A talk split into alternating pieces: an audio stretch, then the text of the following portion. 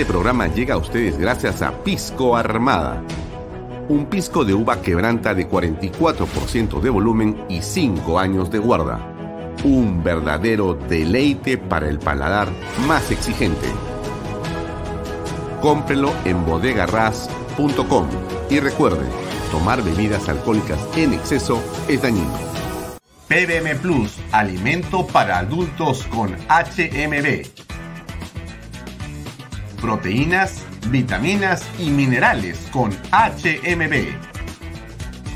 Vainilla y chocolate, que ayuda a mantener la fuerza de los músculos.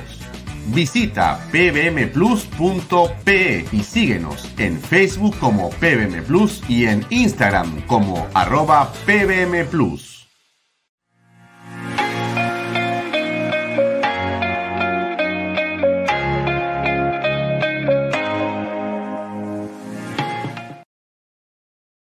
Bienvenido a la familia Sarcleti. Contamos con más de 20 años construyendo momentos especiales en más de 21 establecimientos ubicados en Lima y provincias.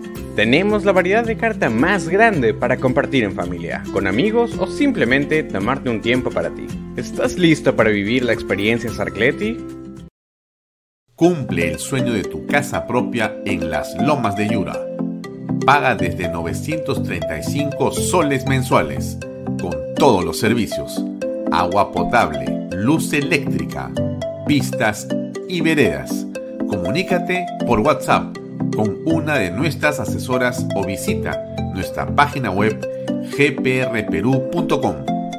Tu familia e inversión cómodas y seguras en las lomas de Yura. Indupark, lotes industriales desde 300 metros cuadrados. Págalos en 6 meses sin intereses. Indupark Crece con los expertos en desarrollo. ¿Cómo están amigos? Muy buenas tardes. Gracias por acompañarnos. Bienvenidos a otra edición de Bahía Talks por Canal B, el canal del Bicentenario. Mm, como ustedes saben, el juez Checli está en este momento eh, en plena audiencia en la que está emitiendo eh, la sentencia contra Pedro Castillo. Estamos eh, en el aire nosotros con una transmisión en paralelo, en simultáneo. Eh, es obvio que nos interesa a todos saber lo que va a ocurrir, lo que está ocurriendo y cuál ser la sentencia en los próximos minutos y horas. Em, vamos a estar atentos para poder colocar la parte en la que se refiere finalmente a cuál será el destino de Pedro Castillo. Como ustedes saben, porque lo hemos estado tocando acá, es de dominio público, eh, el juez eh, Juan Carlos Checli va a dictaminar eh, y está haciéndolo desde las cinco y cuarto aproximadamente la solicitud de la fiscal o de la fiscalía en torno al pedido de 18 meses de prisión preventiva por el golpe de Estado del día 7 de diciembre por el delito de rebelión y otros contra él y contra Aníbal Torres. Como ustedes saben, está el señor Pedro Castillo detenido en la Diroes y el señor Aníbal Torres eh, ha desaparecido. Se ha puesto a buen recaudo y en la eh, diligencia de hoy en la mañana, Aníbal Torres eh, apareció por internet, se conectó, saludó, dio sus generales de ley y terminó. Eso es lo que está ocurriendo con estos dos imputados eh, por el crimen del golpe de Estado del día 7 de diciembre. Em, la situación en el país sigue siendo crítica. Usted lo sabe y si no lo sabe, se lo comento. No hay una, eh, digamos, sensación todavía de haberse resuelto la crisis. En muchos lugares donde las carreteras y los aeropuertos estaban tomados eh, con el ingreso de la Fuerza Armada, del ejército sobre todo, se liberan carreteras, se liberan aeropuertos, se protegen diversos eh, puntos estratégicos eh, y se producen también, lamentablemente, luchas que son duras, por momentos son eh, algo así como cuerpo a cuerpo, En el caso del aeropuerto de Ayacucho se registran, entendemos que inclusive eh, un fallecido o quizá más y enfrentamientos con muchos policías heridos. Eh, tanto los subversivos como otros delincuentes disparan con revólveres y armas hechizas de diverso calibre a la Policía Nacional, arrojan bombas y demás. Esta es la situación de convulsión. No es, como le hemos dicho aquí, y desde nuestro punto de vista nos queda claro, no es eh, simplemente una protesta, esto no es eh, un desacuerdo, esto no es un hartazgo. Lo que estamos apreciando nosotros acá es subversión, es subversión y es una, digamos, enfrentamiento eh, con una enorme violencia eh, contra diferentes tipos de, eh, digamos, símbolos, ¿no? Está el intento de tomar Gamarra, el intento de tomar los aeropuertos, algunos invadidos, destruidos, la destrucción de diversas comisarías, de fiscalías, de empresas privadas, eh, de eh, grifos, el bloqueo de carreteras, el eh, ataque a la prensa, la destrucción de sus unidades móviles, también el ataque a los periodistas, la destrucción de centros de trabajo para la prensa, como en Cusco, un canal completo ha sido tomado e incendiado, y eso ha seguido estando hoy en presencia de todos los testigos que vemos lo que ocurre. También lamentablemente se amenaza a la gente. Hemos visto videos que no vale la pena repetir, pero están en todas partes. Eh, y vemos la amenaza permanente de diversos individuos contra la gente civil que no quiere y no le interesa participar con el, eh, digamos, la amenaza de eh, golpearlos o en todo caso atacarlos o incendiar sus propios locales. Esa es la condición en la que nos encontramos en este momento. Em, hay varias cosas que comentarles y varias cosas que mostrarles. Comenzamos por algunas de las que están eh, presentes aquí y conmigo.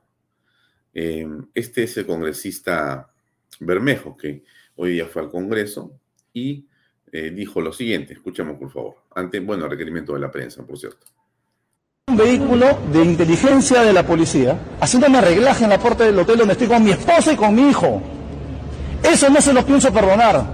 Y ese ministro miserable que viene a llenarse la boca en mi contra, tarde o temprano va a tener que pagar las consecuencias de lo que está haciendo. Porque yo no le puedo permitir, no le voy a permitir a ningún infeliz que ponga en riesgo la vida de mi esposa ni de mi hijo. no se los voy a, discúlpame, me ahora ustedes me van a disculpar a mí. ¿Ya? Porque esto es gravísimo. Porque si a mí me están relando como congresista de la República, ¿qué carajo le puede esperar al resto del país? ¿Qué cosa puede ser un ciudadano común ahora que no hay garantías constitucionales? ¿Qué puede pasar con militares y policías en la calle, con la gente común y corriente? Así que el señor ministro es un mentiroso y la señora Dina Boluarte lo sabe. Y lo sabe porque lo hemos conversado. Yo tengo acá las llamadas de la señora Boluarte. Eh, bueno, comprendemos la indignación del señor congresista y nos parece muy bien que se moleste, que se indigne y seguramente de la misma manera debería indignarse él eh, por los disturbios que sus eh, colegas, sus simpatizantes, eh, sus ideólogos, sus seguidores están llevando a cabo en todo el país. El ministro de Defensa ha dicho que Bermejo es uno de los que coordina y asusa y promueve las marchas. Y que lo tienen, por supuesto, bajo la mira. Porque así sea congresista, o sea presidente, o sea lo que sea, em, esté con su familia, con el Papa, si está cometiendo un delito, tiene que ser detenido, tiene que ser investigado. Y es una fragancia, pues, lo lamentamos mucho por la familia. A cualquier persona le pasaría lo mismo. O de repente señor Bermejo considera que él es un hombre de otro, eh, no sé, estirpe, ¿no? De otra clase, ¿no? Él está más allá eh, de la ley, como seguramente le hicieron creer a pobre, no al pobre, sino a Pedro Castillo. No, porque Castillo siempre ha pensado que él estaba más allá de la ley, más allá de las normas. A él no le alcanzaba ninguna norma que tiene que ver ni con transparencia, ni con nada. Él estaba en otro nivel, digamos, de eh, el ordenamiento jurídico. Vamos a escuchar un segundo lo que dice el juez Checli, por favor. no tenemos audio, si nos pueden ayudar para que no sea la imagen solamente. El presidente está dando un mensaje a la nación, lo cual desde un principio me pareció absolutamente extraño. Hojas 459, 470. Elemento de comisión que sustenta la imputación en relación a que el investigado Castillo Terrones había consultado conjuntamente con Chávez Chino y Torres Vázquez la decisión de disolver el Congreso y establecer un estado de excepción e intervenir el Sistema Nacional de Justicia. Declaración testimonial de Alejandro Antonio Salas Segarra, de fecha 9 de diciembre del 20. Sí, lo que está haciendo eh, el señor eh, Checli, el juez Checli, es haber revisado lo que dijo el fiscal, lo que han dicho las defensas, ha hecho una serie de postulados relacionados a cuáles son los marcos jurídicos del proceso, de las acusaciones, eh, etcétera, etcétera, etcétera. Y ahora ya ha comenzado a emitir su sentencia, seguramente estarlos considerando. Eh, vamos a esperar que termine con, eh, digamos, la sentencia pronto. Otra de las personas que vive en un mundo paralelo, así como lo hace el señor Guillermo Bermejo, es la señora Verónica Mendoza, ¿no? Escuchémosla, por favor, porque es bueno eh, tener ese, digamos, este input, ese, ese material, ¿no? Escuchar estos pensamientos que son eh, muy interesantes, verlos en este momento y analizarlos en la perspectiva de lo que significó su apoyo, tanto como el de Bermejo incondicional, tanto como el de Bermejo en ese discurso, que es exactamente igual al que ha repetido Pedro Castillo, pero ahora Verónica Mendoza en, eh, digamos, su reflexión. A ver. Hermanas y hermanos, estamos viviendo un momento muy difícil y doloroso. Ya no podemos aguantar más tanto caos, tanto abandono, tanta traición. Sabemos que esta crisis no empezó ayer ni con el gobierno de Pedro Castillo. Esta es una crisis de fondo, resultado de 200 años de una república colonial y excluyente y 30 años de neoliberalismo depredador, con élites políticas, económicas y mediáticas, racistas, corruptas y mafiosas que rematan nuestras riquezas, que hacen negocio de nuestros derechos y nos tratan como mano de obra barata para enriquecerse. Son esas mismas élites las que quisieron desconocer el voto del pueblo en 2021 que no soportaron que un campesino fuera presidente, que desde el primer día lo boicotearon y quisieron vacarlo, que dicen que la constitución no se puede tocar, que prohíben un referéndum para que el pueblo diga si quiere o no una nueva constitución, pero al mismo tiempo cambian la constitución a su antojo para capturar todo el poder y han instaurado una dictadura parlamentaria. A Pedro Castillo la historia lo juzgará por haber abandonado las promesas de cambio que le hizo al pueblo. Y la justicia investigará las denuncias de corrupción en su contra y lo sancionará por haber pretendido dar un golpe de Estado. Y eso tendrá que hacerse respetando el debido proceso. Pero no podemos permitir que mientras tanto el Congreso se presente como defensor de la democracia.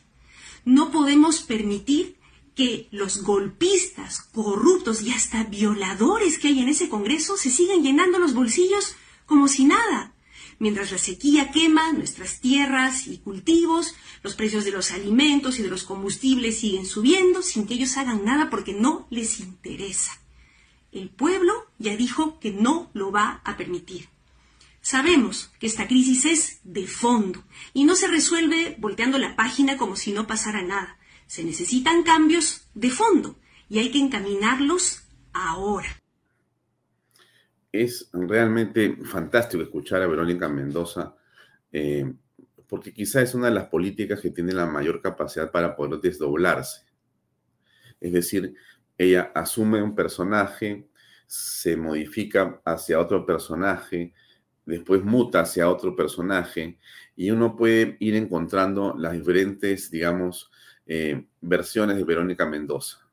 La versión de las agendas, que trabajaba, como dice el presidente eh, Ollanta Humala, eh, de la mano con Nadine Heredia y con una genuflexión propia de su personalidad y su oportunismo, estaba pendiente de tomar nota, corregir y ser la secretaria de la esposa del presidente Ollanta Humala.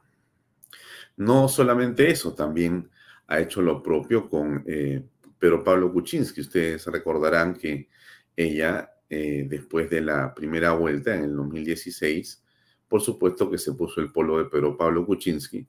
Y bueno, como ella está pues en ese partido que se llama Todos por el, por el puesto o Todos por una chambita, consiguió también eh, integrar esa segunda vuelta para tratar de derrotar y derrotó a eh, Keiko Fujimori. Todo valía para conseguir un poco de poder. Pero ella también es la súper, súper, súper amiga y súper aliada, nada más y nada menos que Susana Villarán. ¿Se acuerdan ustedes? Le falta tiempo para ver las fotografías que tiene por todos lados, cruzando sus manitos y eh, ella y la gente que la acompañó en sus diferentes, digamos, facetas partidarias, todas estaban en esa ensalada en la que se movía la señora Susana Villarán de la Puente. Y si usted sigue recorriendo el camino de la señora Verónica Mendoza, va a encontrar que antes de estar eh, con el señor Castillo, estuvo en otras tiendas políticas. Siempre donde hay Verónica Mendoza, hay primero una cosa muy importante. Siempre donde hay puestos de trabajo, donde hay posibilidades de tener acceso a la burocracia, ahí está Verónica Mendoza con cualquier discurso, cualquier argumento. Siempre va a ser conveniente y siempre va a decir lo mismo. Esta es la oportunidad, ahora sí, estamos cansados, el colonialismo, eh, en fin, todas las frases, ¿no? Uno puede coger, digamos, porque la, la cháchara es la misma, ¿no? Usted, usted coge la primera versión de la Verónica Mendoza, la segunda, la tercera, la cuarta, creo que esta es como la séptima o la octava. Y las ocho versiones son lo mismo, porque si usted me dijera que hemos logrado tener un discurso renovado, pero no, ella es una especie de tape viejo que alguien encontró en alguna librería europea, porque la señora ha estudiado en Francia y, en fin, está casada, creo, en fin, de una u otra manera. Bueno, pero eso realmente a mí no me interesa, pero en todo caso, ese discurso, digamos, eh, jurásico, ¿no es cierto? Ese discurso jurásico político, ¿no? Es el que ella repite, solamente cambian los personajes, ¿no? Es como que tú una plantilla, ¿no? Sacas a este Ollanta y Nadine, pones a Pedro Pablo Kuczynski y a la esposa de Kuczynski. Sacas a Kuczynski y pones a Villarán. Sacas a Villarán, pones a Vizcarra. Sacas a Vizcarra, pones a Sagasti. Sacas a y pones a Castillo. Y así te la vas a pasar sacando. Cualquiera que sea el presidente, si la llama a ella para hacer lo que sea, eh, seguramente va a terminar ella y su grupo, ¿no? Porque tiene su grupo de, digamos, este, colaboradores, ¿no? Siempre dispuestos a sacrificarse por el Perú, ¿no? Eh, bueno, esa es Verónica Mendoza. Siempre interesante escucharla, ¿no? No hay, que, no hay que perderla de vista porque las versiones nuevas siempre van a llamar la atención. Eh, quiero ver cómo está el juez checklist. Si me pueden poner el volumen, por favor, les voy a agradecer mi super equipo de producción. Gracias. Cuando llegué, el general ya estaba con todo su equipo de trabajo. El inspector general de la policía, general segundo Mejía Montenegro, jefe de la PNP, el general Vicente Álvarez Moreno. A los minutos llegó el comandante general de la Marina, Alberto Alcalá Luna. Analizamos la decisión tomada. Bien, sigue el juez Checkley haciendo su chamba. Todos esperamos una solución justa una solución justa. Entonces, Verónica Mendoza se desgañita, se, se agita, se indigna, en fin, usa su mejor voz, quiere hablar en quechua, se le sale francés, sea como fuere, lo que necesita es ver cómo se reubica, ¿no? Puede estar pensando cómo reubicarse. Pide elecciones como loca, desesperada para tener elecciones porque ella cree que ya es el momento de que o sea candidata presidencial o de repente simplemente se diluye, pero quiere entrar al Congreso, necesita estar en algún lugar y lamentablemente eh, para todo este grupo de izquierdistas, eh, amigos de la corrupción y este grupo de izquierdistas eh, fracasados, lo que ocurre en el fondo es que con la valla casi inexistente de Castillo, todos se sienten pues este, Margaret Thatcher, ¿no? Ronald Reagan, se sienten este, en realidad pues este, unos súper, súper, súper líderes, ¿no? Claro, si tú te pones a Coto de Castillo, posiblemente te sientas este, cualquier cosa, pues no Superman. Eh, pero, en fin, creo que, que, es una lectura equivocada la de ellos, porque Castillo ha sido funcional. Castillo ha sido un peón, ¿no? Ahora, ellos también quieren ser seguramente peones con tal de tomarse la foto, de estar en el sitio. En fin, ¿no? El deseo de eh, hacer algo por el país o de trascender en la práctica es de esta gente es cero, pero cero, cero, cero, cero. Yo creo que a estas alturas usted la tiene recontra, claro, pues si sigue este programa y sigue este canal, usted se dará cuenta que nosotros decimos las cosas como son exactamente. Y en ese como son exactamente, eh, lo que hemos visto eh, hasta el cansancio es la verborrea de la izquierda, eh, los calores de todos estos señores, los humores de estas personas, la demagogia ampulosa, el populismo vergonzoso, que al final termina básicamente por llegar al poder, olvidarse simplemente de las promesas de campaña y comenzar a succionar una especie de aspiradora dinero del Estado, para ellos y para sus familias y amigos. Ese es todo el negocio y toda la vida de esta gente. Es lo que ha hecho Pedro Castillo, lo que se le han metido los amigotes y los amigos también a Castillo en el, país, en el Ejecutivo de todas las formas posibles, ¿no? No sé si Dina Boluarte vaya a tener, digamos, el talante, la habilidad, la decisión para sacar a esa gente que se metió. Pero el hecho es que la, toma del gobierno, la toma del Estado, ha sido tremenda, ¿no? No solamente son los prefectos, que eran en la mayoría este, miembros del Movadef. O sea, esto era pues inconcebible, lo, de los prefectos es pues para tirarte de cabezazos, ¿no es cierto? Porque estas personas han sido traídos a Palacio, discursos, comidas, presupuesto, leyes, otra vez discursos, otra vez lo traes a Palacio, los han traído a Palacio creo que cinco veces a los, prefectos. ¿Para qué? Piense pues usted para qué. ¿Qué cree usted que ha estado pasando con estos prefectos eh, sentados en Palacio, masajeados por el señor Pedro Castillo, financiados por Pedro Castillo, en provincias, organizando qué?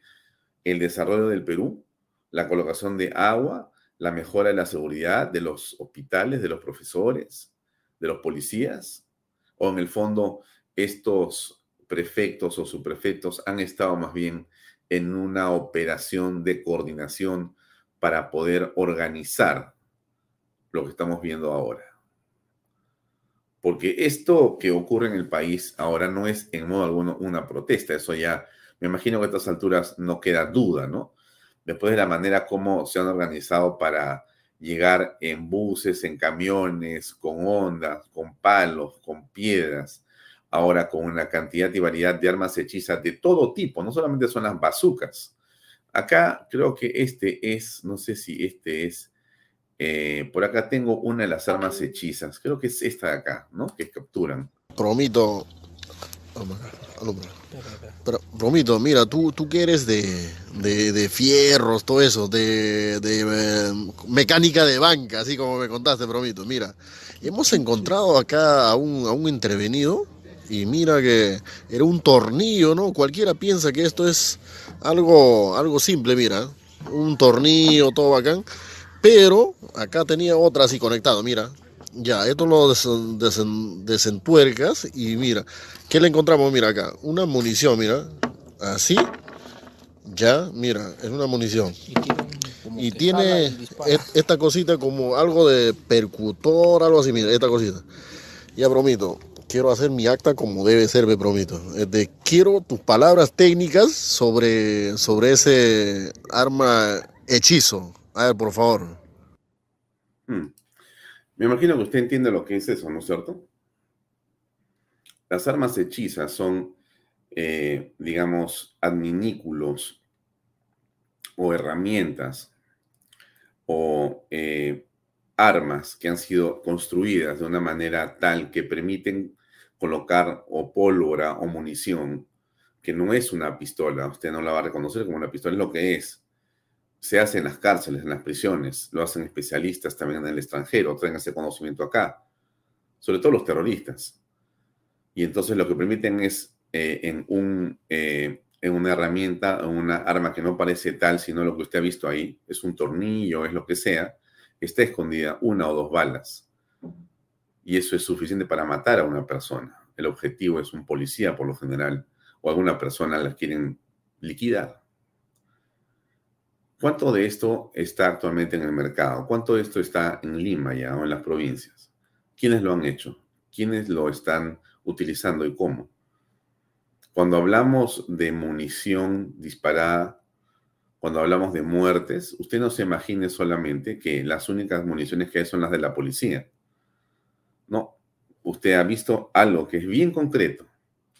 Entonces, ojalá que los señores de la Defensoría del Pueblo, que siempre es útil tener a una Defensoría del Pueblo, que tenga la capacidad para ver las cosas de manera eh, completa y no se acerque con prejuicios ni con pensamientos que más bien dan la impresión que favorece a la delincuencia. Lo digo con todo respeto por la Defensoría del Pueblo, pero es la impresión que a veces me da con sus comunicados, porque no me parece que entendieran la naturaleza del problema. Nadie dice que aquí lo que tenemos que hacer es liquidar a todos los que protestan. Eso sería una barbaridad y un crimen inaceptable.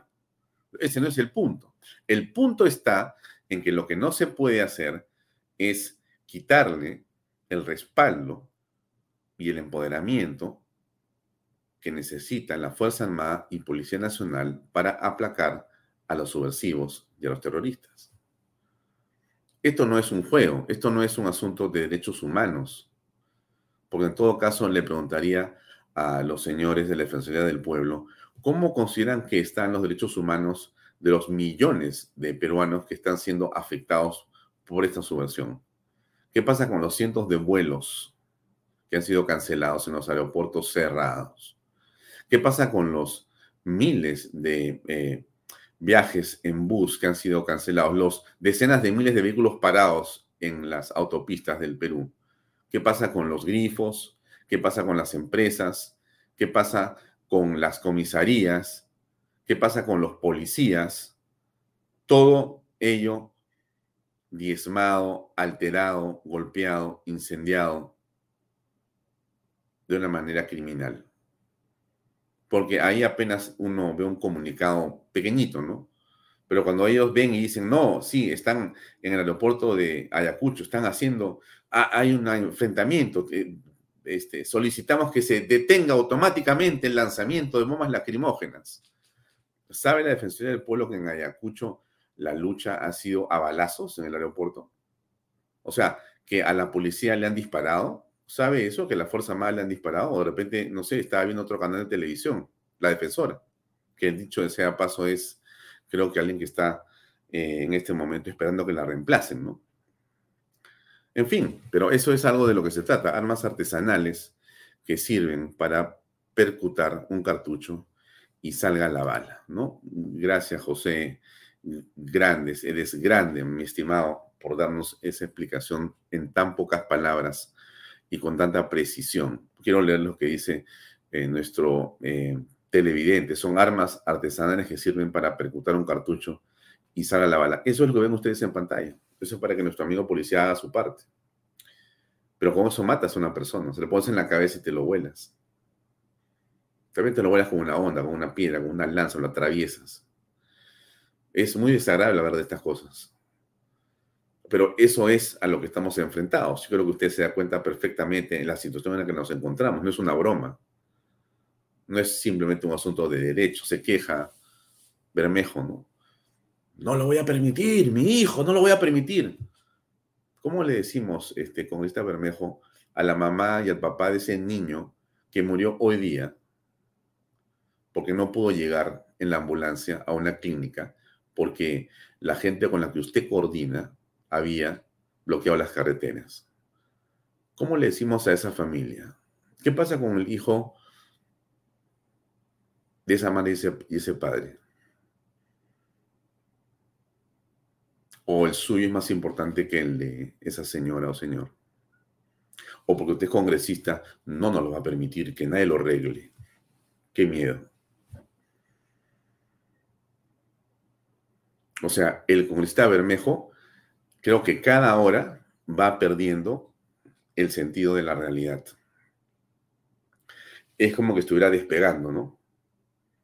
Se siente cada vez más, creo que una especie de, estratosfera se siente él. O sea, ya, ya no habla, sino ya, ya no responde a la prensa. Ya está, ya está en un nivel, pues, de, es una especie, no sé, no sé, como un, será pues cantante de rock. No sé, no sé cómo llamarle a Bermejo. Es un, eh, eh, las, eh, los países como los nuestros, ¿no? también producen estos personajes extrañísimos, ¿no? Que son parte, pues, de la fauna política que tenemos que, tenemos que digamos, eh, mirar, ¿no? Porque es, es un personaje realmente muy original, muy original, con un pensamiento absolutamente retorcido, ¿no? Entonces tenemos claro que este es, eh, gracias a la descripción de nuestro televidente, es claro de lo que se trata con este artefacto y José Grandes. Armas artesanales que sirven para percutar un cartucho y que salga la bala. Está clarísima la definición. Muchas gracias. Gracias, mi estimada Vega Bea. Un gusto eh, verte aquí en el programa. Gracias por tu, por tu comentario sobre esto que está pasando. El programa de hoy sobre este tema. Vamos a conversar ahora con Juan Stossel sobre el turismo, ¿no? Sobre un tema tan, tan, pero tan complicado en el país que es el turismo. Pero la gente se va organizando, ¿no? Y eso es algo que vale la pena decir, ¿no? Las vías se van abriendo a pesar de todo, amigos. Miren, em, hay que lamentar las muertes, creo que son 10 y, mi sentido pésame a todos. Sé que ha habido una persona que salió de prisión y entró a hacer, digamos, eh, estos actos de delincuenciales y ha muerto producto, no sabemos exactamente de qué, es una pena, porque seas o no seas delincuente, eh, todavía es valiosa y todavía tiene igual valor. Y también a esos familiares, también mi pésame, a todos por lo que está pasando, y también por toda la policía, eh, por todo lo que está haciendo por nosotros, nuestro agradecimiento por su esfuerzo. Pero es sumamente complicado, ¿no? A pesar de todo, se va avanzando, que ese es un poco el sentimiento que quiero transmitirles para comenzar, ¿no? Acá hay unas imágenes interesantes de la policía en plena acción.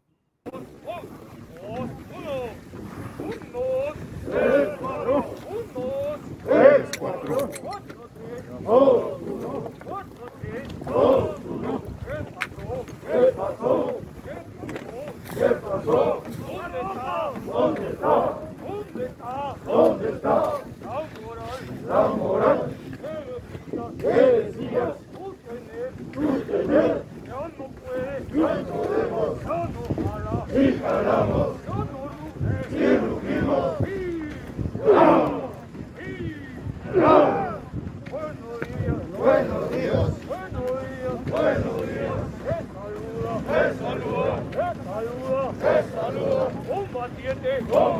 Como vemos es un fuerte contingente policial. Estamos avanzando hacia el punto de bloqueo para poder desbloquear. Ya estamos cerca. Voy a apagar. Voy a apagar el teléfono.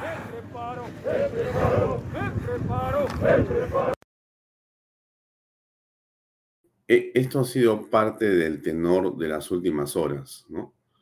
Más y más eh, policías, más y más eh, gente de la Fuerza Armada, más y más ciudadanos apoyando a la policía, a la Fuerza Armada, más carreteras que se han ido abriendo, más policías incautando armamento, más Fuerza Armada recobrando el orden. Estamos en ese proceso, estimada señora, señor que nos sigue. No es un un, momento de cantar victoria, ni mucho menos. Porque eh, Bermejo lo ha dicho hoy día, amenazó, diciendo, espérense que van a ver lo que va a pasar. Le queda tres días de gobierno a Dina Boluarte, ha dicho Bermejo, en ese, digamos, desquiciamiento en que se encuentra. Él eh, se siente un hombre eh, o una persona que está más allá de todos los peruanos. La forma en que tiene de expresarse, de hablar displicentemente de la democracia, de las instituciones, de las Fuerzas Armadas, de la Policía Nacional, la manera que tiene de expresarse con respecto de cualquier cosa. Una soberbia impresionante la de este hombre. Una violencia permanente en sus expresiones.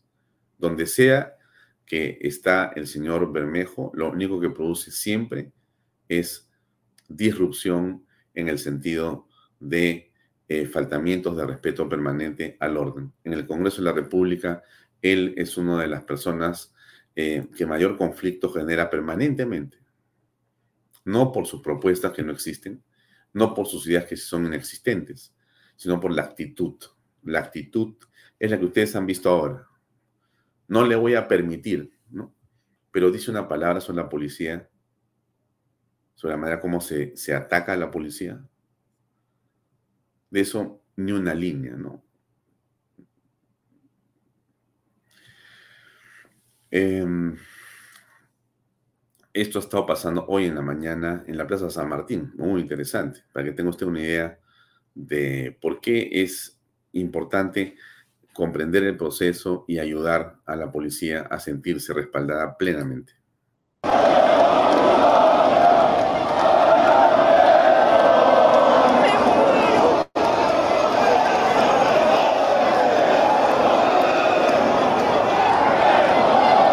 Ah, sí, mira, y ahí hay más todavía.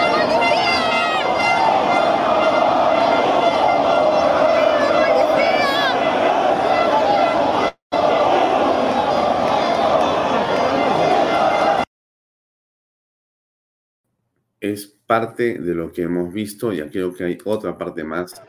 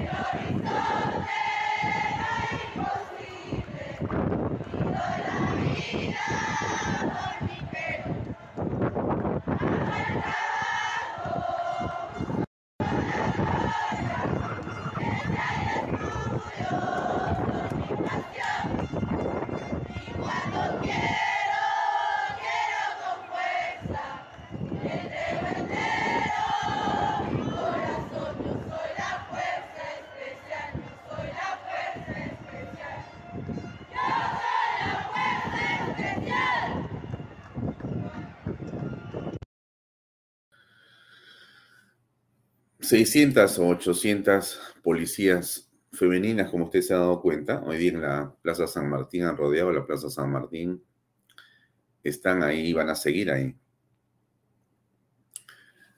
¿Qué es importante esto? Bueno, comprender cómo eh, personas jóvenes, ¿qué edad tendrán? Me imagino que 23, 24, 25 años, más o menos, quizá un poco más, deciden muy jovencitas ponerse el uniforme de la Policía Nacional y defendernos y hacer que la ley se cumpla.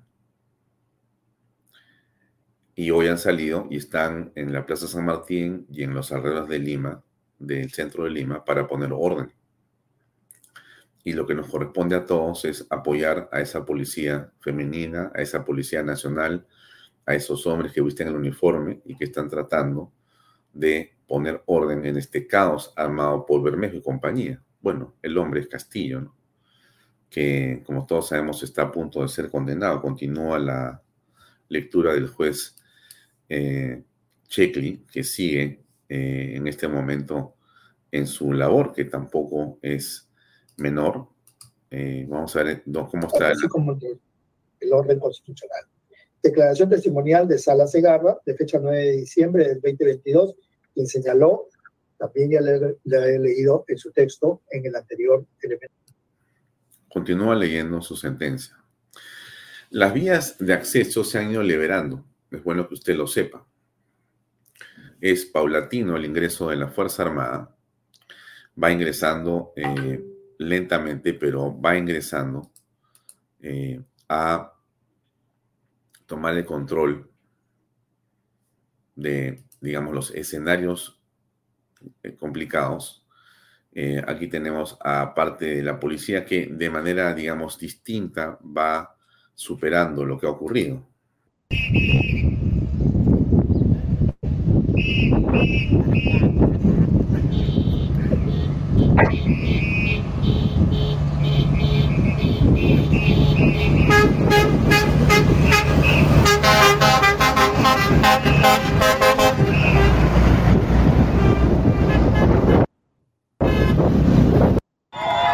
serenado con la policía.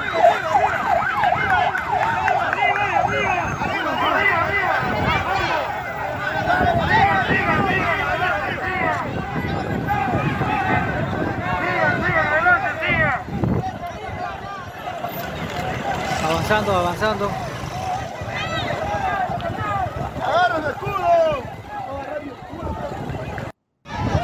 Se- se- Serenado. Otro vándalo. Otro vándalo. Y a la... ¿Tiene información? Ponlo de posición. Ahí está toda, ahí está. Pon- Ponlo de posición este, este, este, con todo teléfono. Ponlo de posición con todo teléfono.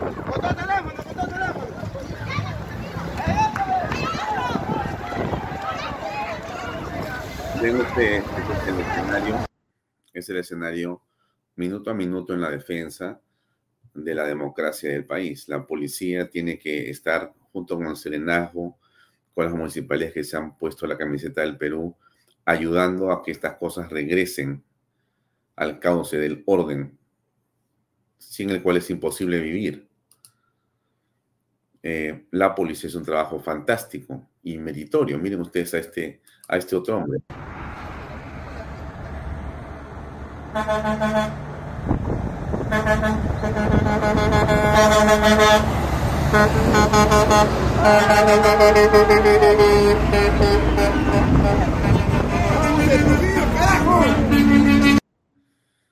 En ese festejo, estoy seguro que todos acompañamos a este oficial de la Policía Nacional, que lo que está tratando de transmitirnos a todos, ¿no? Porque sabe que se está grabando estas imágenes, ¿no? A todos los que estamos viendo esto. Este programa lo ven cientos de miles de personas. Vaya todos.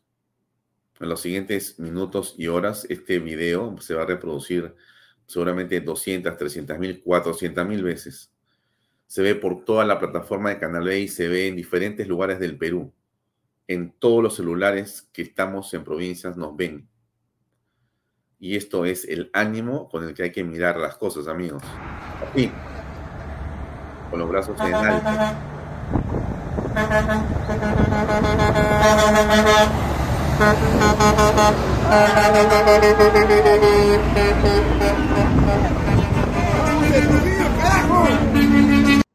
Ni un paso atrás, ni un paso atrás.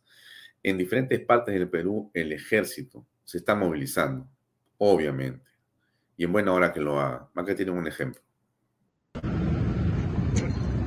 Esto es en Arequipa, en Chala.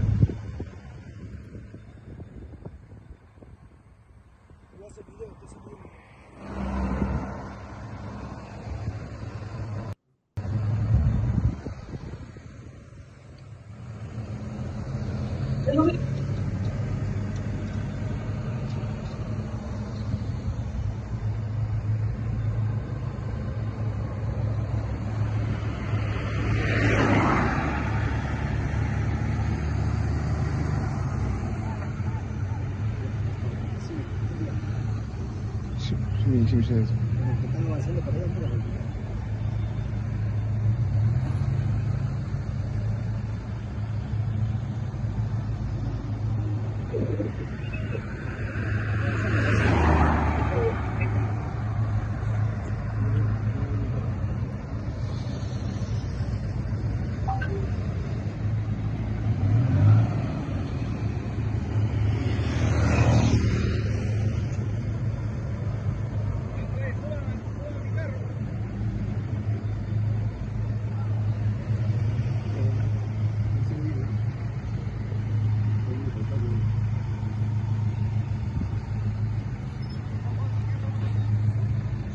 Nosotros y estacionado mi... Mándame... Mándame a mi celular. ¿Mm? La Fuerza Armada se está movilizando y lo va a seguir haciendo. Es lo que corresponde en este momento. Así que usted, donde sea que se encuentre, sienta confianza en la Fuerza Armada. Si por casualidad usted ve este programa y más bien está en la confusión de la protesta y eh, ha caído en manos de los subversivos que lo fuerzan a actuar de una manera no deseada, pues póngase a buen recaudo y hable con la Fuerza Armada. Llame por teléfono, eh, denuncie a quienes están eh, incitando a la violencia o generando terror. El gobierno declaró el estado de emergencia en todo el territorio nacional por 30 días calendario para garantizar el control del orden interno y la tranquilidad de la población. Esto es lo que debes saber sobre el estado de emergencia. 1. Se da ante caso de perturbación de la paz y el orden interno. 2. Se puede restringir o suspender el ejercicio de los derechos constitucionales. 3. Todas las medidas específicas son publicadas en una norma legal. Comparte y evita la difusión de noticias falsas. Gobierno del Perú. Hmm. Es el momento de apoyar a la Fuerza Armada. Es la manera que vamos a librarnos de este ataque subversivo. Esto es lo que ha pasado en el aeropuerto de Ayacucho. Algunas imágenes que comparto con ustedes. Efectivos de la DINOES en estos momentos están haciendo uso de su armamento. Eh, un grupo de lograron ingresar al aeropuerto de Ayacucho, donde la policía está conteniendo a esta turba y evitar eh, que nos lleguen a la torre de control. En estos momentos podemos escuchar los disparos eh, para que puedan a, a esta multitud. Este, los efectivos de la DINOES están haciendo uso también de bombas lacrimógenas para dispersar a la multitud que intenta ingresar a la pista de aterrizaje por varios flancos. Eh, hasta el momento se registran eh, cinco heridos, cinco heridos en el enfrentamiento entre policías y manifestantes. Asimismo, hay aquí personas que han venido con niños, están poniendo en riesgo la vida de sus hijos, están siendo evacuados en estos momentos, llevados a un, a un lugar más seguro. Esta es la información, Nicolás, desde la región Ayacucho. Lamentable lo que está sucediendo. Y mencionabas a la policía. ¿Las Fuerzas Armadas no han llegado todavía a la región Ayacucho? Las Fuerzas Armadas se encuentran en estos momentos custodiando eh, lo que es el aeropuerto, así como también los efectivos de la DINOES. Son los efectivos de la DINOES quienes están así, están reprimiendo a la población ayacuchana, a esa multitud que está intentando este, tomar el, el aeropuerto de Ayacucho. Correcto, correcto. La- las Fuerzas Armadas presentes de forma disuasiva y la policía actuando directamente en el restablecimiento del orden. Exacto, exacto. Eh, eh, lo que están haciendo ellos es instaurar el orden, ya que, como lo manifesté en un inicio, hay un grupo de manifestantes que ha ingresado por un lugar Correcto. y ellos están tratando de poner orden y sacarlos de la pista de aterrizaje, ya que eh, se está evitando de que estos manifestantes, manifestantes, perdón, lleguen hasta la torre de control. Estamos viendo algunas imágenes, Henry, claro, un aeropuerto amplio donde se, se puede violentar por cualquier parte. Bueno, eso es lo que ha pasado en Ayacucho. Se ha reportado un muerto el día de hoy y hay decenas de heridos, tanto de la policía, creo que también del ejército y por supuesto y lamentablemente de civiles. Em, eso era Ayacucho. El día de hoy ha pasado algo parecido en Juliaca, donde también está cerrado el aeropuerto. Cusco está cerrado. Arequipa no tiene balizaje, no pueden moverse los aviones aún. Pero aquí hay más eh, temas relacionados a lo que ha sido y lo que es la manera en que los ciudadanos en general responden cuando se trata de ponerse la camiseta para marcar una clara posición contra los subversivos. A la medianoche se cumplió las 72 horas. Se cumplió las 72 horas. ¿Qué cosa? Sino que esta gente está acostumbrada a pedir colaboración a, a, a las casas y comer gratis. ¡Comamos con nuestro sudor! ¡Comamos con nuestro sudor! ¡Comamos con nuestro sudor! ¡Venimos a trabajar! ¡Que nos reconozcan! Está libre la vía, la misma gente está apoyando a la apertura de la vía. Solamente falta que pasen los vehículos para que ya pase libremente, antes que se, la gente ya no quiera, ya está todos, todos están con su pueblo blanco. Vamos, entramos y abrimos. Ustedes mismos, señores. Vamos. Sin discutir, sin pelear. Abrir la vía.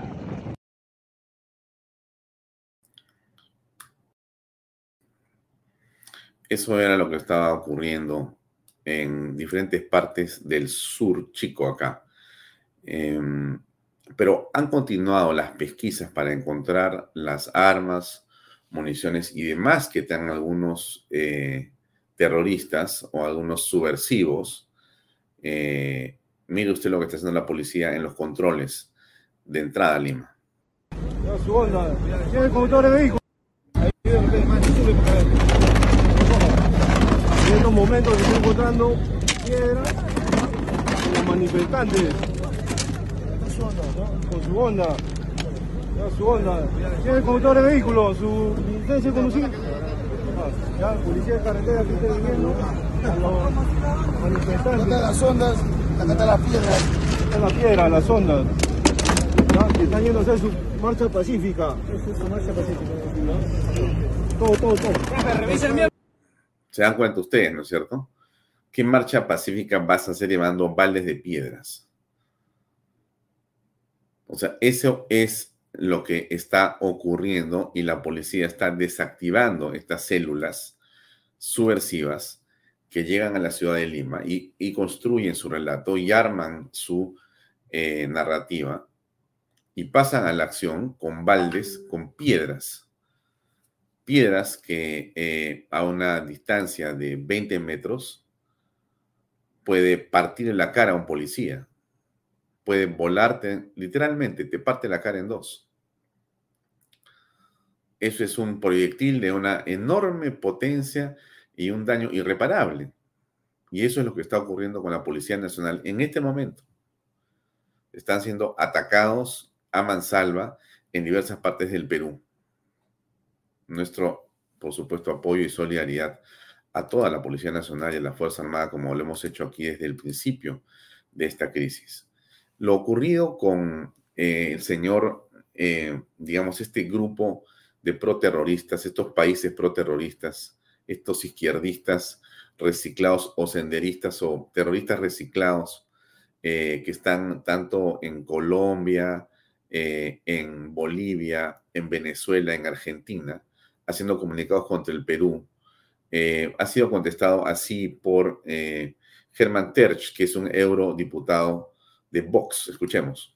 Todos como vicepresidente del grupo ECR, de los conservadores y reformistas de Europa y desde el Parlamento Europeo en Estrasburgo, envío todo nuestro apoyo a los peruanos, al pueblo peruano y a las instituciones democráticas peruanas ante el acoso que están sufriendo por parte, por un lado, de las fuerzas comunistas desestabilizadoras y partidarias del golpe del expresidente Pedro Castillo y de esa alianza totalitaria que están creando desde el foro de Sao Paulo los países ya dominados por el narcocomunismo.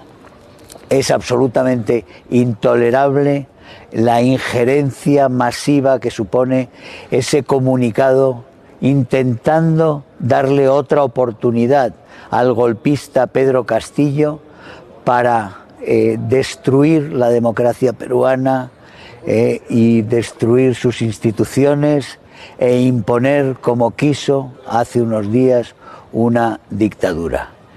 Todos los países democráticos, realmente democráticos, debemos estar con el pueblo peruano, con las instituciones peruanas, para que el proceso de cambio, de renovación, se produzca de una forma arreglada e institucional y que aquellos que han cometido el crimen supremo de un político, que es el golpe de Estado contra su propio pueblo, paguen por ello y sean neutralizados. Perú no puede caer en ese pozo negro de miseria, de sangre, crimen y mentira que son los regímenes comunistas o socialistas que en este momento tanto drama están provocando en Iberoamérica. Miren, las palabras del diputado Germán Tres son de una enorme importancia para el país y déjenme decirle que 20, 20 embajadores, pero además eh, la embajadora de Estados Unidos y la Reino Unido han ido a saludar y a reconocer en la práctica a Dina Boluarte como presidente del Perú. Y eso es algo que tiene una enorme importancia en esta coyuntura.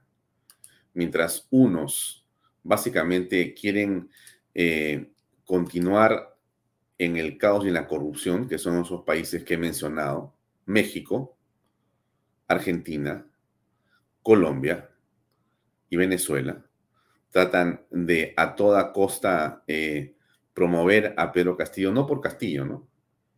Sino porque quieren tener al Perú bajo su yugo, ¿no? El yugo eh, del narcoterrorismo internacional, del globalismo. ¿Qué dijo la canciller del Perú en relación a todo esto? A ver, escuchemos. El llamado en consulta a Lima a nuestros embajadores en Argentina, Bolivia, Colombia y México. En reacción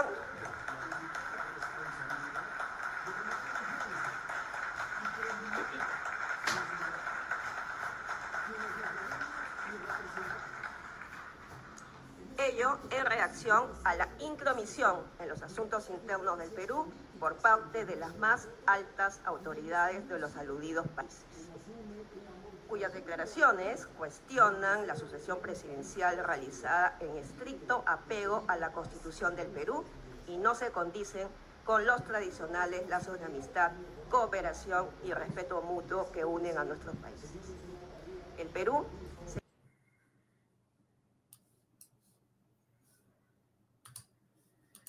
Bueno, eso era lo que estaba diciendo la canciller, ¿no es cierto? La nueva canciller.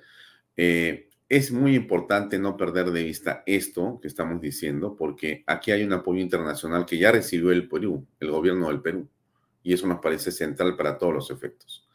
Vamos a tener la entrevista con eh, Juan Estoso sobre el tema del turismo, que ha sido realmente una de las industrias, adicionalmente a todo lo que tenemos de complicación, que sufre el efecto de los cientos de vuelos cancelados, de Cusco tomado de una manera realmente indignante y en general de esto que está pasando con los aeropuertos. A ver, escuchemos por favor a Juan Estose con nosotros.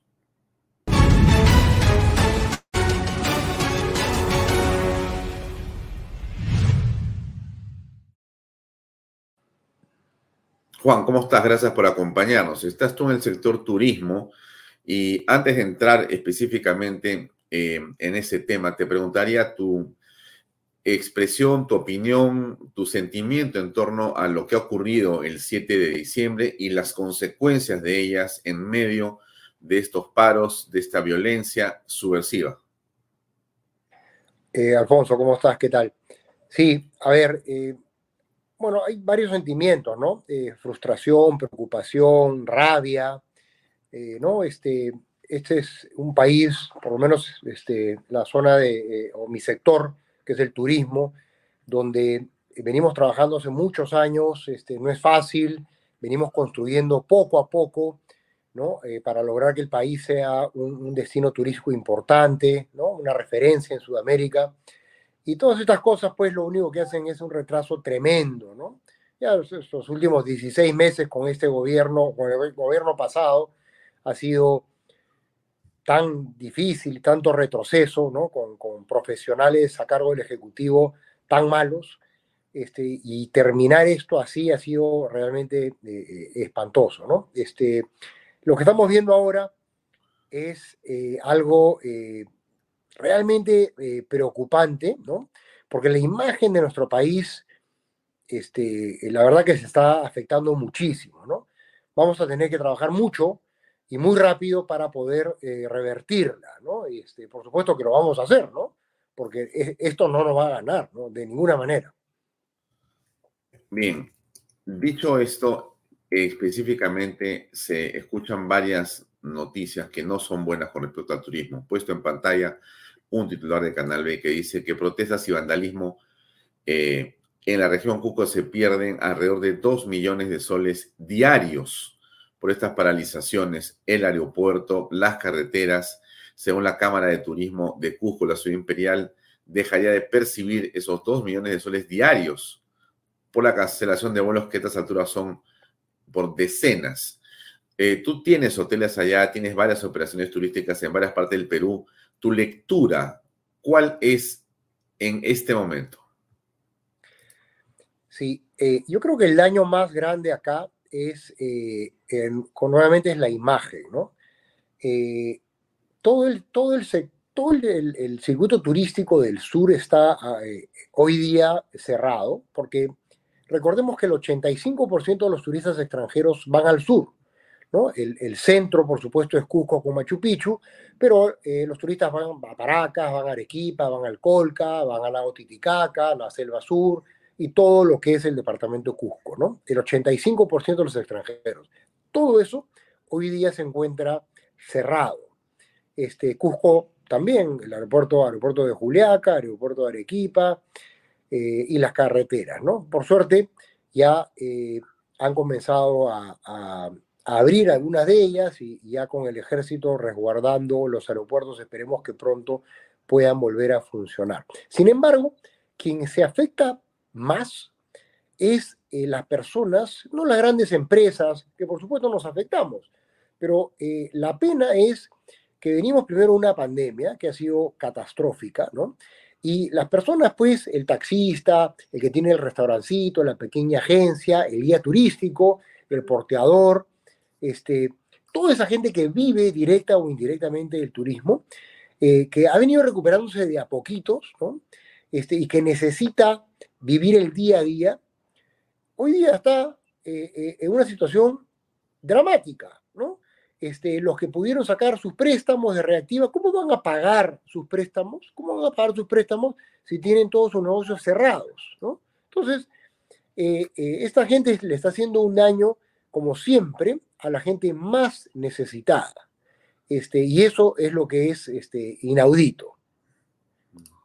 Ahora, eh, hay eh, un impacto muy importante específicamente en la percepción de lo que pasa con el país y los turistas se sienten realmente eh, agredidos. Acá tengo unos testimonios de algunos de ellos que hablan de secuestro, prácticamente están tirados en las vías, no tienen cómo moverse ni para un lado ni para otro, no hay ningún tipo de servicio, no hay ningún tipo de auxilio, una situación catastrófica. Quisiera escuchar contigo un testimonio de un grupo de ellos que declaró a su celular y lo han publicado para ver si nos los puede ayudar. secuestrada hace más de 15 horas, no tengo comida, no tengo baño, no tengo ducha, no tengo dinero. Bonjour, on a besoin d'aide. On est pris en otage au Pérou. On n'a ni argent, ni eau, ni nourriture, ni électricité. On a besoin de votre aide. Soy japonés. えっ、と、水もないし、えっ、と、トイレも行くところないし、とっても困ってます。 Hello, uh, my name's Alex. I'm from Britain. I'm the only one here at the moment uh, from my country. yeah, we have been here for uh, over 24 hours. We don't have water. We've not been given food, uh, and we're not being given protection. Um, we are having to live on our bus as well. Uh, so please send your help if you can. Thank you. ¿Alguien más? Eh, hola, eh, soy de Argentina. Estamos eh, de viaje y nos encontramos en más de 24 horas sin. Sí. Bueno, es, es el tenor. ah, Puedo mostrarte 20 testimonios, debes haberlos escuchado tú, que se puede hacer. Bueno, lo primero que hay que hacer es este, ver la mejor manera. Sé que eh, ellos, si no me equivoco, están atrapados entre, en la ruta entre Puno y Cusco. Este, hemos estado hablando con el gobernador este, y con varias este, personas de turismo. Eh, la Cámara de Turismo está haciendo todo lo posible para ayudar a estas personas. Eh, eh, no son los únicos, desgraciadamente. Hay gente que está en Machu Picchu, este, creo que hay como 800 personas en Machu Picchu.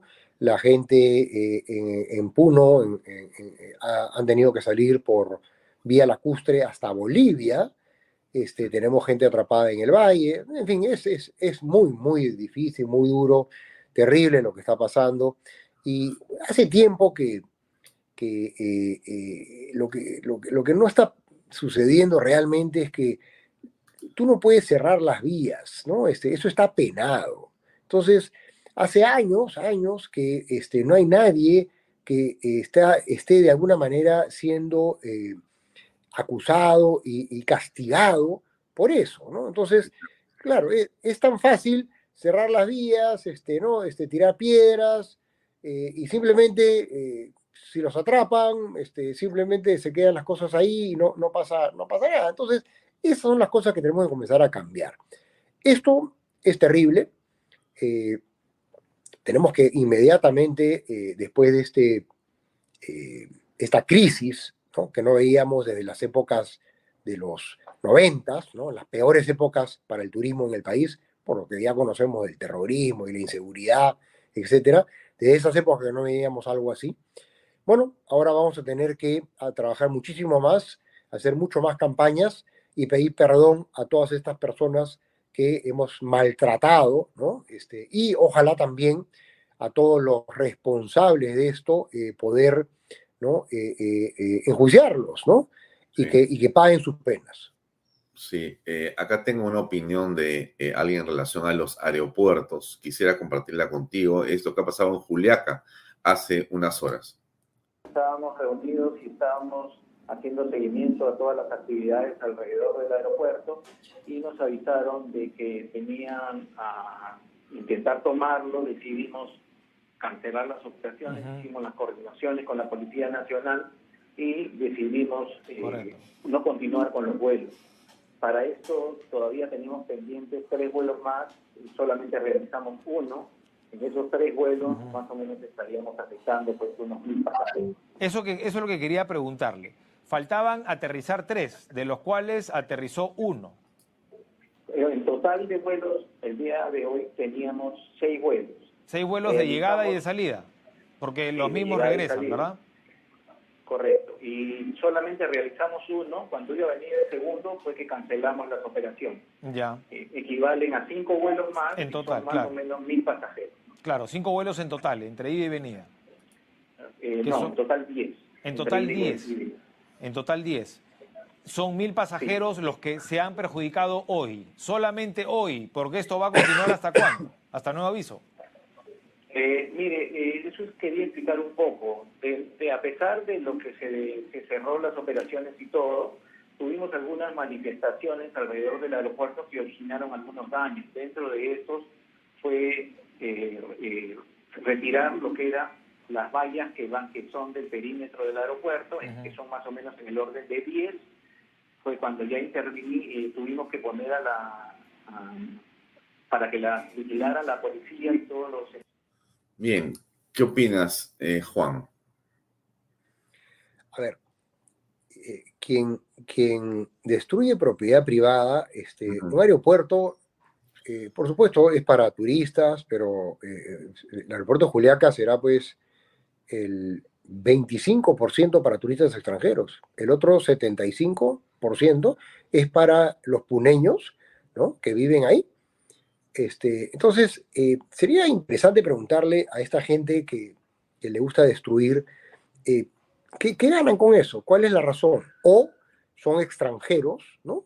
Pareciera que fueran extranjeros que quieren hacerle daño eh, a los puneños en este caso, ¿no? Porque eh, le hacen daño, no pueden regresar, no pueden llegar. Este, los turistas, ese 25% que usa el aeropuerto, son turistas que van a dejar plata a Puno. Entonces, sería interesante saber este, ¿no? cuál es la razón por la cual destruyen o tratan de destruir eh, ¿no? una instalación tan importante para el desarrollo de su ciudad. Es, este, es inaudito, ¿no? Es inaudito y desgraciadamente eso ha pasado también en, en, en Arequipa, en Cusco, este, eh, estamos viendo Juliaca, este, Ayacucho lo han tenido que cerrar, ¿no? Este, por precaución, en fin, todo el, todo el sur cerrado. Este, es verdad que esto está muy bien orquestado, sin lugar a dudas. Hay mucha gente que, que, eh, protesta y no, no, tiene la idea, o la menor idea por qué protesta. Eh, la gran mayoría engañados, ¿no? Ahora estaba hablando con, con gente en Cusco, en el Valle, este, y nos decía, este, no, mire, lo que pasa, Juancho, me decían, si no vamos, este, nos castigan. ¿Cómo nos castigan? Pero ¿sabes cómo, ¿sabes cómo los castigan? En, Por ejemplo, en, en, el Valle de en Valle Sagrado, este, ellos tienen en, eh, un, unos mercados, tienen unos puestos, ¿ya? Entonces, quien no marcha, y quien no tira piedra, el fin de semana que van a ese mercado, no le dan su puesto del mercado. Entonces, este, la verdad de las cosas es que eh, yo calculo que, no sé, un porcentaje altísimo de la gente que está eh, protestando está amenazada este, de una u otra manera, ¿no? O totalmente engañada de que, eso es lo que lo he escuchado nosotros ahora, tenemos, también hoteles en la selva central, eh, eh, están convencidos y no saben que ha habido un golpe de Estado. Piensan que, eh, la presidenta eh, Dina Boluarte ¿no? Este, ha, ha, sacado a la, a la, fuerza al corrupto de, ¿no? de, de Castillo, ¿no? al golpista corrupto de Castillo, para quedarse. Entonces, simplemente no, no, conocen lo que está pasando y son engañados muy fácilmente, porque muchos de ellos no tienen televisión, no tienen cable, no tienen, no tienen información así de complejo es nuestro país. Sí, muy bien. Esperamos que esto se pueda resolver pronto, Juan. Eh, gracias, te estaremos Por supuesto que se va a resolver y, y, es importante dejar claro de que este es un bache grande, pero que no nos va a ganar de ninguna manera. Todas estas este, lacras que tenemos en el, en el país definitivamente van a perderla. Bien, te agradezco mucho por tu tiempo, Juancho. Estamos en contacto, muy amable. A ti, gracias. Adiós, buenos días.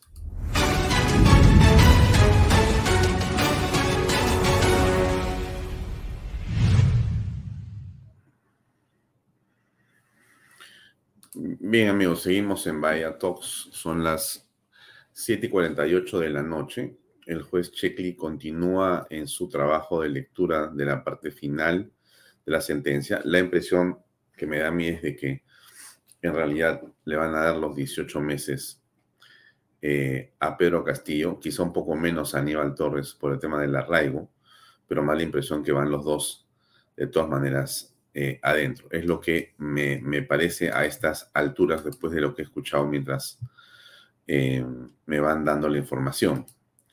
Pero el ataque subversivo continúa. Esto son imágenes terribles que han venido a nosotros hace unos minutos y que creo que vale la pena eh, simplemente poner por unos segundos.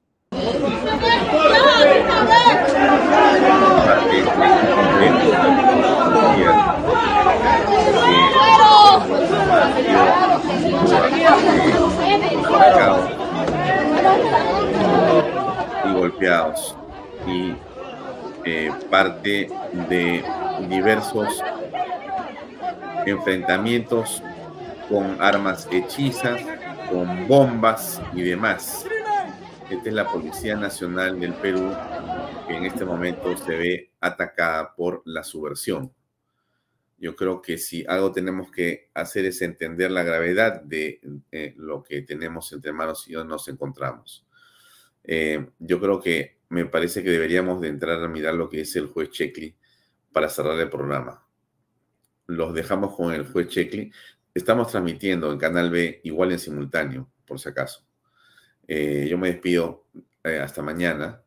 Eh, lo dejo con Checli, ya ahí acaba el programa. Ustedes pueden continuar viendo en el otro stream, en este mismo website, en, en el YouTube de Canal B, pueden ver lo que va a ser la sentencia. ¿No? Yo estoy seguro que vamos a tener buenas noticias hoy, a tener fe, a seguir pidiéndole a Dios que acompañe al Perú. Estamos en un momento bien delicado en el país. Creo que no es para nada ninguna victoria, ni siquiera la victoria de la Fuerza Armada y Policía Nacional debe ser una en esa dimensión festiva. Debe ser una función reflexiva. Es decir, cuando aplaquemos la subversión, cuando controlemos el país, cuando el Estado esté en orden nuevamente, tenemos que comenzar a trabajar en otra dirección. Pero eh, nada de festejos tampoco, ¿no? Yo creo que las eh, muertes eh, no están para festejar de ninguna manera. Son peruanos, como nosotros. Y tiene que apendarnos lo que está pasando en el país. No es para festejar en absoluto, en lo absoluto. Este odio, esta división sembrada por Castillo y por el señor Aníbal Torres, por la señora Betsy Chávez, por el señor Bermejo y compañía. Un odio realmente visceral que no corresponde, que no corresponde a la mayoría de peruanos. Yo entiendo y entendemos todos que hay mucha gente molesta por muchas razones, pero no es la manera, eh, el espacio de la subversión. Bien, lo dejamos con Checli y después insisto en que manténgase en Canal B para ver lo que está pasando eh, con este programa. O mejor despedimos. Despedimos hasta mañana, ¿sí? Perfecto, mañana seis y media en punto. Gracias por acompañarnos y hasta mañana. Gracias. Este programa llega a ustedes gracias a Pisco Armada. Un pisco de uva quebranta de 44% de volumen y 5 años de guarda. Un verdadero deleite para el paladar más exigente. Cómprelo en bodegarras.com y recuerde, tomar bebidas alcohólicas en exceso es dañino. PBM Plus, alimento para adultos con HMB proteínas, vitaminas y minerales con HMB. Vainilla y chocolate, que ayuda a mantener la fuerza de los músculos. Visita pbmplus.pe y síguenos en Facebook como PBM Plus y en Instagram como arroba